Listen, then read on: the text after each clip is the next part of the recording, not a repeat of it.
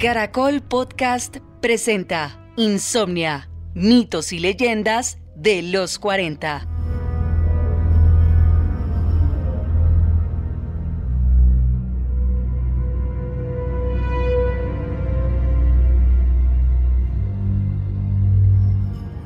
Entonces supuestamente llega el rey cerdo y su esposa, llamados así por las máscaras que cubren su cabeza, y entonces ahí arrancan con unas pruebas de iniciación.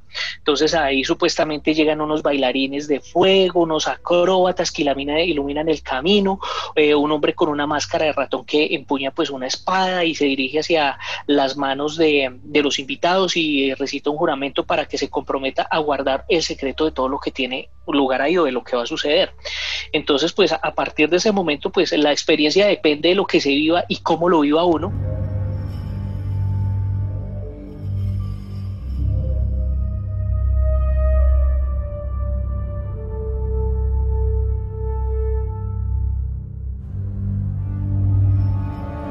Me reuní con Miguel Investigador, que es una persona que sabe mucho del mundo paranormal, para hablar de ritos y no crean que todos los ritos tienen que ver con lo horroroso, con lo macabro.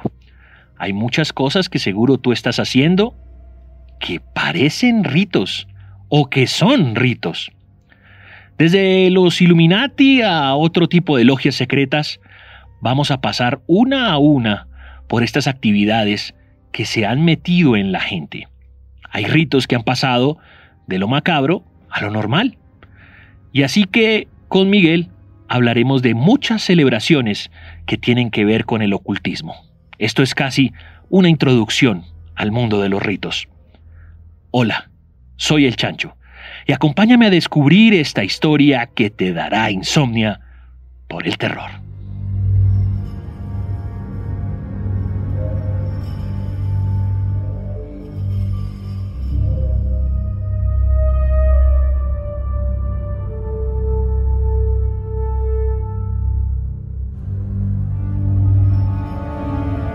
Insomnia, mitos y leyendas, como siempre, con eh, la gente que sabe de los temas paranormales, de Expediente Paranormal, nuestro querido amigo Miguel Investigador. Me gusta ese apodo, porque es un apodo tan, como tan profesional, como tan chévere, o sea, porque cualquiera se pondría, no sé, sombra negra o el, el, ataúd o el dueño de la noche, pero ese investigador abre, abre esa posibilidad de siempre dudar, de siempre ser escéptico y de siempre buscar cosas interesantes, como en el día de hoy, de muchas celebraciones extrañas, muchos ritos. Antes de entrar en materia con eso, ¿usted qué opina de esas eh, celebraciones como raras que hacen no solamente tribus, ¿eh? eso lo hace también gente del común o algunos grupos como los masones, los illuminatis? ¿Qué opina de todas esas celebraciones, querido Miguel? Bueno, Chancho, yo pienso que todo este tema de las celebraciones y de los rituales siempre han tenido que ver eh, como parte de nuestra historia, de nuestra cosmogonía, eh, lo que pasa es que a, través de los tiempos y de la culturización, entre comillas, por llamarlo de alguna forma, pues todo este tema se fue centralizando y se fue volviendo más esotérico que exotérico. Entonces hay que tener en cuenta que cuando se habla de esoterismo, eh, no se habla pues en sí pues como la práctica religiosa como tal o las prácticas paganas como tal, no, sino se, se habla de que eh, lo esotérico es algo como interior y lo exotérico es algo como exterior. Entonces pues empezando por los mismos rituales e inclusive eh, de la antigüedad que terminaron convirtiéndose pues como, como ahora lo vemos en la, en la, en, la, misa católica. Antiguamente pues nuestras culturas tenían rituales, tenían rituales para las cosechas, tenían rituales eh, para los solsticios, tenían rituales para la fecundidad, tenían rituales para todos los temas que tenían que ver con la guerra. Entonces pues digamos que es un tema que para nosotros hoy en día, porque somos una sociedad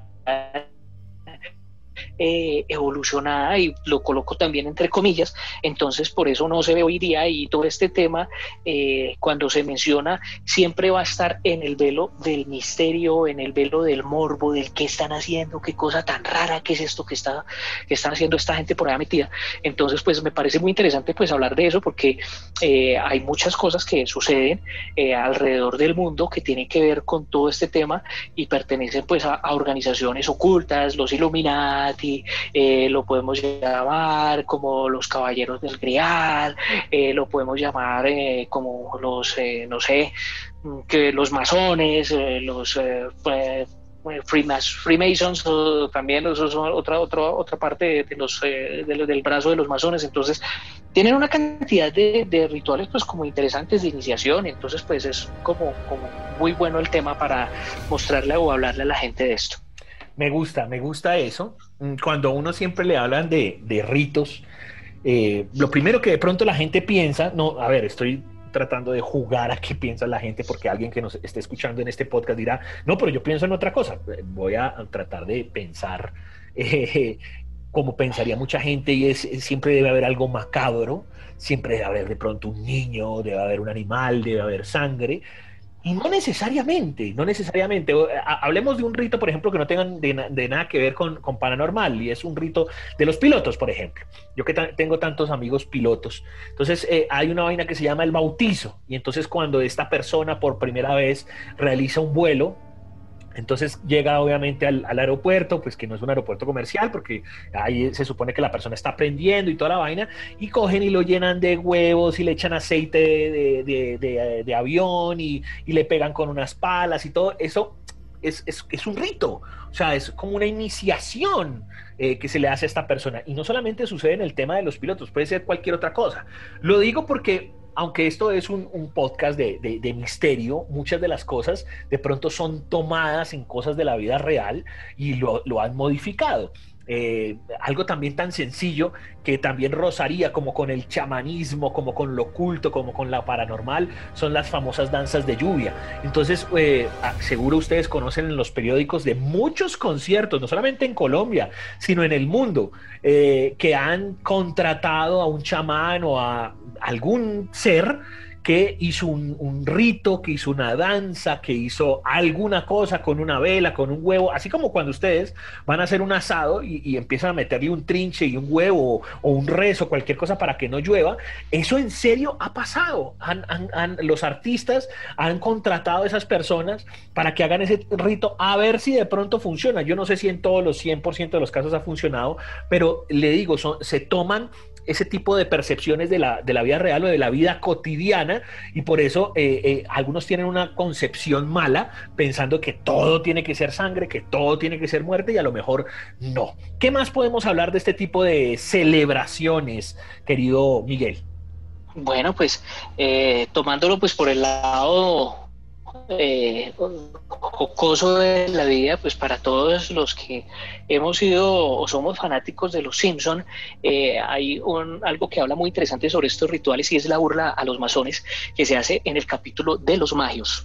No sé si tú lo has visto este capítulo donde eh, Lenny y Carl hacen parte de una sociedad secreta, eh, entonces Homero insiste, insiste, insiste completamente hasta que los cansa y luego, luego de insistir y persistir y no desistir se da cuenta que el papá es miembro de esta legión o de esta, eh, de esta pues eh, como secta que se llama Los Magios y Homero termina pues entrando de nuevo, eh, termina entrando pues allá a los Magios y a Homero pues les hacen su ritual de iniciación, ¿no? Que entonces el ritual de iniciación es el, el río no sé qué, si sé cuántas que le pegan con unas tablas en la nalga y luego le tiene que hacer el, no sé qué, si sé cuántas y es la misma pegada y le pegan con las mismas talas. Y Homero les dice, ¿ustedes no se han dado cuenta que el ritual tal y el ritual tan son como la misma? son totalmente parecidos. Entonces ahí muestran como ese tema de los rituales. No solamente lo han mostrado ahí, eh, ahí con esa teoría de la conspiración también hay otro capítulo muy interesante eh, que habla sobre este tema pues de los cultos religiosos, que habla sobre todo este tema de los rituales de las iniciaciones y ese el capítulo de los, eh, de los, de los movimentarios. ¿No? Que inclusive lo terminan mezclando el tema de, la programación mental, lo terminan cambiando con un tema ovni a lo último cuando el líder sale volando supuestamente en una nave espacial para Felicidoni y se está volando es con toda la plata.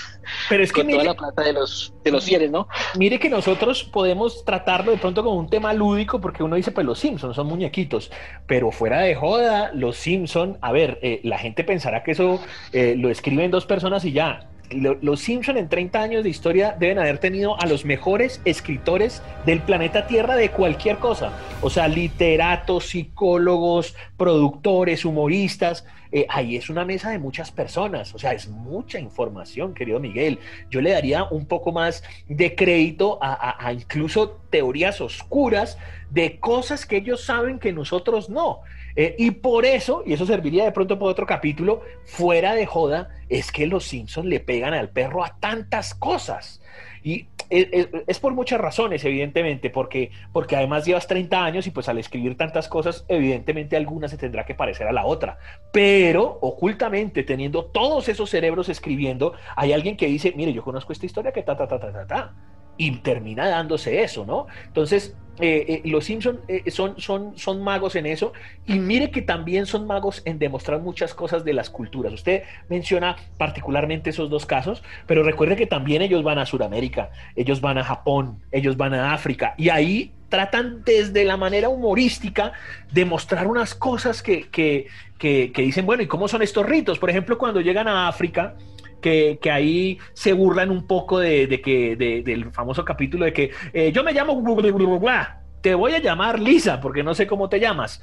Ahí muestran cómo es Lisa 2. Eso, ahí muestran cómo es el hombre occidental. Eso es una crítica, o sea, es una vaina de humor negro muy fuerte, porque él, Homero, es quien destruye eh, eso, eh, son eh, los, los, como los africanos los que quieren decir, uy, qué nota, venga, seamos amigos, seamos hermanos, los animales, la pureza, y él con lo del tema del casino y con su bebida, y ellos terminan pegándose, eso es una crítica muy fuerte, ¿no? Y ellos viola su rito, estás violando su espacio, ¿no le parece?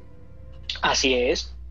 Ok, es, es, es, muy interesante, de verdad, eh, lo que hacen los Simpsons, porque, porque muestran muchas cosas de, rituales que se hacen eh, en otras partes del mundo. Ellos siempre han querido, en, los primeros capítulos era todo Springfield, pero ya con 30 temporadas ellos empezaron a viajar por todo el mundo.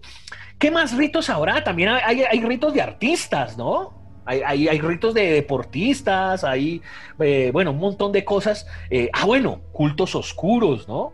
Usted también lo acaba de mencionar paralelo a lo de los Simpson, que de pronto se reúnen en una mansión, todos con máscaras y hacen orgías y demás, querido Miguel.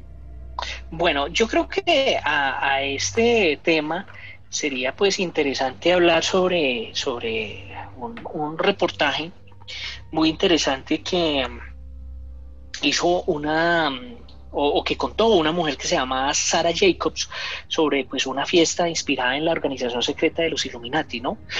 Entonces cuando nosotros hablamos de los Illuminati, pues uno está hablando de una sociedad exclusiva que se fundó pues alrededor del siglo XVIII, eh, de la que todo el mundo hablaba, pero pues muy poca gente pues podía acceder a este, este exclusivo círculo y, fue creada pues eh, eh, inicialmente pues como una reunión de gente prestante, de gente intelectual, una cosa así, que tenía pues como un pensamiento eh, como muy anárquico para su tiempo, ¿no? Mm, eso también pues surge, yo creo que como, como una, una respuesta a la superstición y a los prejuicios religiosos que habían en el siglo XVIII, porque pues, Recordemos que en el siglo XVIII pues todavía eh, el tema religioso y la Iglesia Católica tenía muchísima influencia sobre, sobre la sociedad, eh, donde pues uno diría que eh, el, único Dios para ellos era, era el saber, el conocimiento. Pero pues paradójicamente pues en torno a esta sociedad, a, a, los Illuminatis pues se creó una, una lógica de supersticiones y de conspiraciones y que fue lo que vino en aumento pues a, raíz de que la iglesia católica más o menos 784, en 785 terminó pues eh, prohibiendo esta, esta sociedad de los Illuminati y los, los mandó pues prácticamente a la clandestinidad. Entonces ahí, hablamos de que se, reúne un grupo exclusivo de ricos y poderosos básicamente, eh, con fines secretos, eh, que uno no sabe pues como muy bien para qué eh, se, se, reúnen, pero pues uno considera que es una especie de, club Bilderberg que controla pues en la sombra el, orden mundial y etcétera, etcétera. ahí también se le da cierto aire pues como espiritual y todas las vainas y eso genera pues todo tipo de, de conjeturas. Pero el punto cuál es? El punto no es la conspiración, sino de pronto el tema del ritual. Entonces esta señora Sarah Jacobs eh, hace una entrevista para Business Insider y ella presenció una fiesta Illuminati, ¿sí, no? Eh, no, no de verdad, sino pues como, un, un como parte de un performance, como parte de una recreación eh, que muestra pues lo que se pudo documentar de estas reuniones pues a, través de diversos testimonios o de testigos a lo largo de la historia. Entonces hacen un performance. Eh, eso es un, performance pues de corte surrealista que hizo parte pues de lo que se llamó o de lo que se llama en teoría pues teatro de, de inversión, perdón. Y ese, ese performance se llama eh, The Illuminati Ball. Eh, entonces es una fiesta por la que se pagó 450 dólares de entrada y que tenía lugar en una residencia en, en Connecticut, bueno, una cosa así. Eh, el caso es que el, el, relato de lo que se puede contar del evento incluye baños de leche y otras experiencias difíciles de vivir pues fuera pues como de las paredes, ¿no? Entonces, ¿qué es lo que sucede en ese tema de las fiestas de los Illuminati? Pues que le requisan los teléfonos, llega una entonces supuestamente llega el rey cerdo y su esposa, llamados así por las máscaras que cubren su cabeza, y entonces ahí arrancan con unas pruebas de iniciación. Entonces ahí supuestamente llegan unos bailarines de fuego, unos acróbatas que iluminan el camino, eh, un hombre con una máscara de ratón que empuña pues una espada y se dirige hacia las manos de, de los invitados y recita un juramento para que se comprometa a guardar el secreto de todo lo que tiene lugar ahí o de lo que va a suceder. Entonces, pues a partir de ese momento, pues la experiencia depende de lo que se viva y cómo lo viva uno, pues usted toma sus propias decisiones sobre la manera de interactuar con el entorno. O sea, es una, un ritual eh, o una reunión totalmente abierta donde usted decía hasta dónde quiere llegar y cómo quiere llegar hasta allá. ¿Sí? Entonces, pues todo en sí depende pues de la actitud, de su actitud. Entonces usted puede tener una actitud cortés eh, mística, una actitud eh, muy espiritual o puede hacer daño, puede hacer maldades. Entonces, pues la, la, experiencia de cada invitado a esta fiesta pues va, eh, va, va con, con, base a esto. Entonces, eh, ahí cada participante pues elige también supuestamente un animal que corresponde pues a la máscara que va a llevar toda la noche, que lo va a personificar. Y entonces ahí arranca el tema, ¿no? Entonces eh, es interesante pues entender esto porque cuando se habla de esas fiestas, eh, ahí incluyen o hablan también de unas fiestas que fueron organizadas por la famosa familia Rothschild, eh, que es la familia de, la élite estadounidense que pues organizó una cena mística donde se encontraban pues invitados de la talla de Salvador Dalí. Entonces usted imagínese ahí para allá quiénes van. Entonces ahí, ahí habla de, todo el tema de los, de los vestidos de gala, de las máscaras grotescas. Eh, entonces ahí sale pues como, como mucho tema de que eh, uno empieza a elucubrar o a imaginar eh, el simbolismo de la fiesta, ¿no? Y su relación pues con este tema de los Illuminati y los rituales. Entonces de, de de qué sucedió en la fiesta, de que muy posiblemente hicieron rituales satánicos y que durante las mesas los llenaron de muñecos desmembrados, donde representaban sacrificios humanos. Eh, es, es, interesante. A este punto yo que quiero hablar, yo hace poco estaba viendo, eh, no sé si tuviste esta serie House of Cards. Sí, bueno, no, no la vi toda, pero sé, sé de, qué trata. Y, un poco para el que no lo haya visto y sin hacer spoilers, es, es esa vida ah. intrínseca política del presidente de los Estados Unidos y, todo el juego político. Pero eso es, una, eso es un sancocho delicioso. Ah, no, hay de Entonces, todo. Hay de todo. todos contra todos, marica. O sea, eso es una impresionante. Si eso es, eh, tome el niño, tome la niña, tome la anciana, tome el anciano, no, eso es impresionante, es una vaina brutal. En fin, el caso es que hay un capítulo muy interesante donde eh, muestran el famoso club de los expresidentes. Y es un club donde van los expresidentes, el presidente y toda la élite a un ritual donde queman un muñeco, eh, donde eso se organiza en un, en un sitio específico, en un bosque donde está toda la seguridad y donde va toda la gente que tiene plata y se hace un ritual muy interesante que está muy asociado a todo el tema de la famosa, eh, de la famosa escuela, de la, o ¿cómo es que se llama así? De la ah, se me olvidó, mm, como de la secta que se llama, eh, no sé si las has escuchado, que se llama Skull and Bones. Ok, sí. Sí, que es eh, todo el tema del club de los expresidentes. Entonces, me pareció muy interesante, Chancho, que una serie eh, que habla de este tema abordar esa parte del ritual, aunque no ahondan en el ritual como tal, sino que ahí el presidente Underwood está hablando con otro man, conspirando para tumbar a, eh, no, él es vicepresidente en ese momento, sí, conspirando para tumbar al presidente y no sé qué, si sé cuántas, pero entonces muestran el ritual donde queman un muñeco, donde todos van con capuchas, entonces es una vaina muy interesante, entonces uno dice, bueno, ¿y este ritual? Ritual qué o para qué. Sí, eh, ¿no? E, ese, ese que usted menciona, que es un poco como, como eh, sexual también, porque ha habido muchas películas, como por ejemplo Ojos Bien Cerrados también de, de Kubrick, eh, que, que, ya lo lleva a un tema de, de, esa cofradía sexual, de explorar su sexualidad. muchos de esos rituales tienen el fin de demostrar que hay poder y de que todos estamos aquí en el mismo sitio porque tenemos poder o que alguien quiere acceder a ese poder. Pero también simplemente es desfogar la sexualidad en el caso pues de lo que acaba de escribir de ojos bien cerrados y decir bueno que queremos ser swingers y queremos cambiar entre parejas.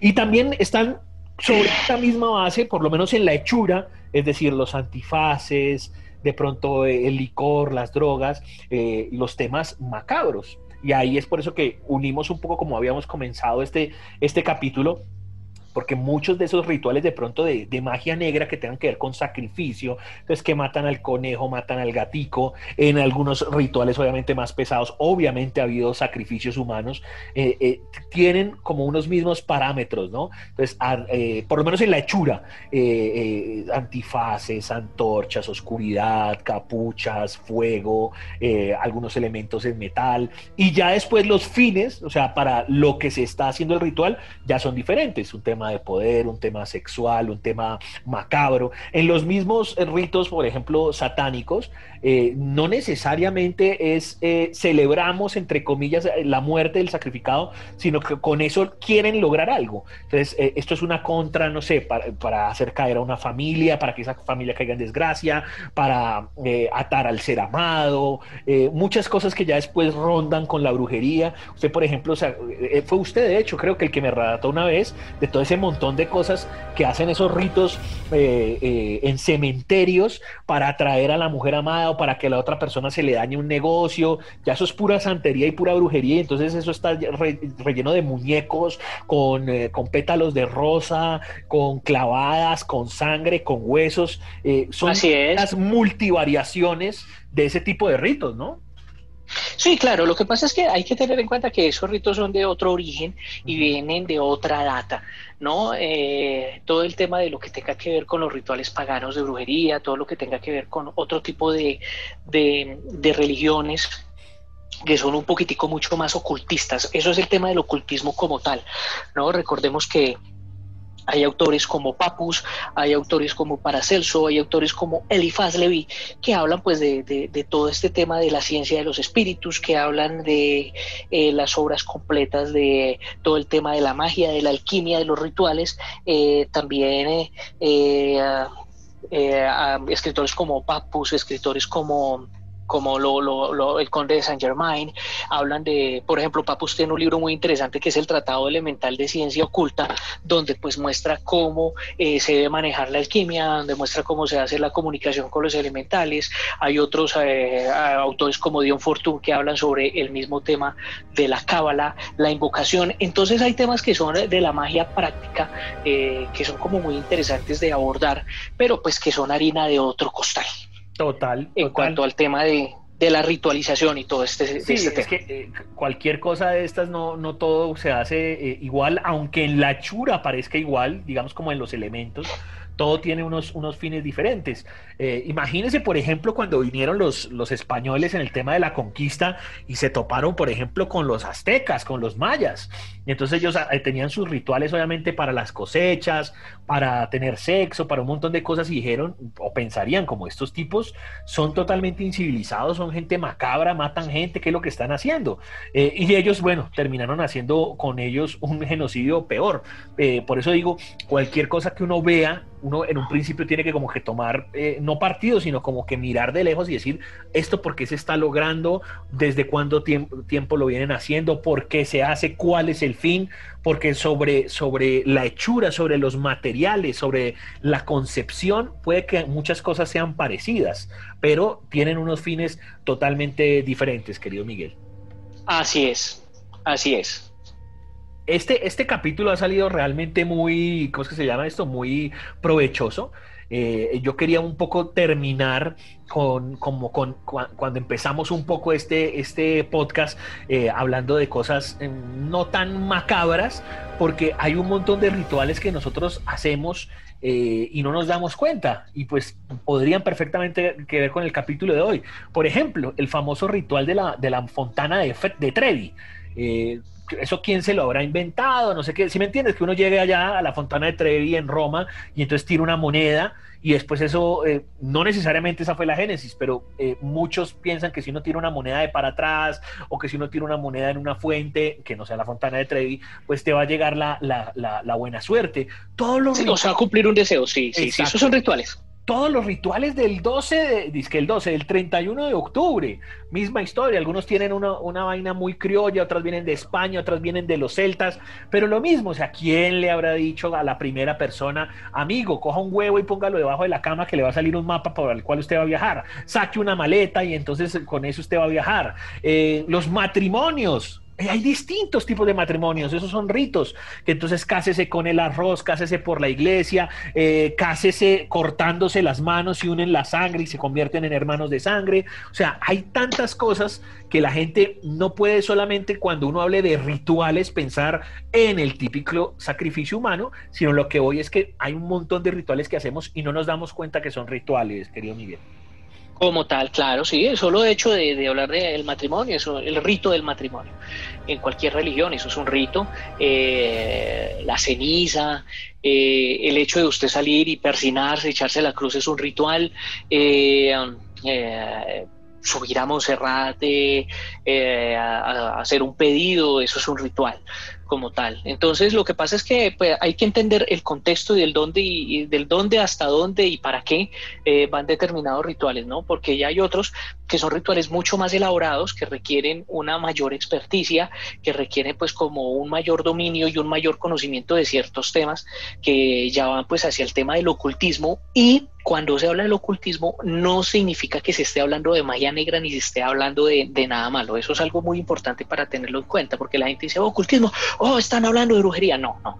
El ocultismo no es brujería, porque pues el ocultismo, pues precisamente como su nombre lo indica, son cosas ocultas, son cosas que eh, no son para cualquier tipo de persona para que se le dé el manejo. Entonces muchos eh, pseudo investigadores, eh, ah, que ah, yo soy investigador paranormal, ocultista. El ocultista debe tener una preparación como mago, como tal, porque ahí se manejan ciertos factores de la, de la conciencia, ciertos factores eh, de la conectividad con el universo, ciertos factores de la conectividad em, con ciertos seres espirituales.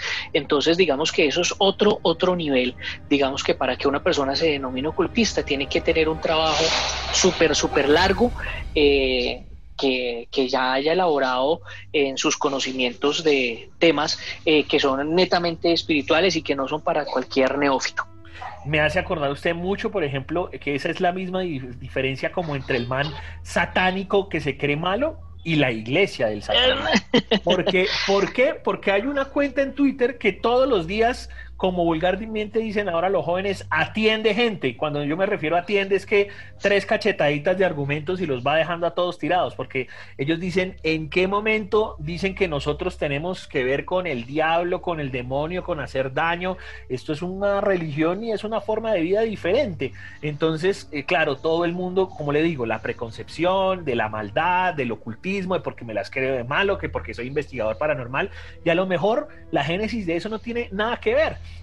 Eh, eh, usted, eh, y además es una cuenta libre, es una cuenta verificada. Usted entra a Twitter ahí sobre la iglesia del satanismo y ahí explican un montón de cosas que no tienen nada que ver con esas concepciones que nosotros pensaríamos de cosas malas de una vez. Asesinatos, drogas, cosas macabras, sacrificios, bueno, etcétera, etcétera, etcétera. Pues Miguel ha sido un capítulo muy bueno. Hablamos de muchos rituales, hablamos de unas cosas un poco más sanas, unas un poco menos santas, pero la, la idea es seguir progresando con estos podcast. Como siempre, Miguel, termine con sus datos, que lo busquen, que la gente esté pendiente de, las vainas que usted escribe, de las investigaciones, del equipo paranormal. Por favor, cerremos con todo eso, Miguel.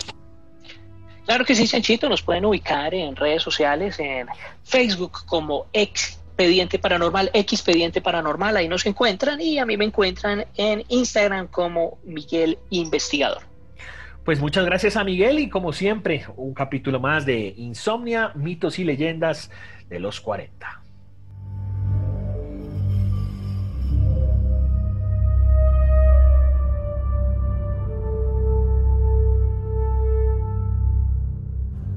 Síguenos en Instagram, arroba Caracol Podcast. Más información en www.los40.com.co.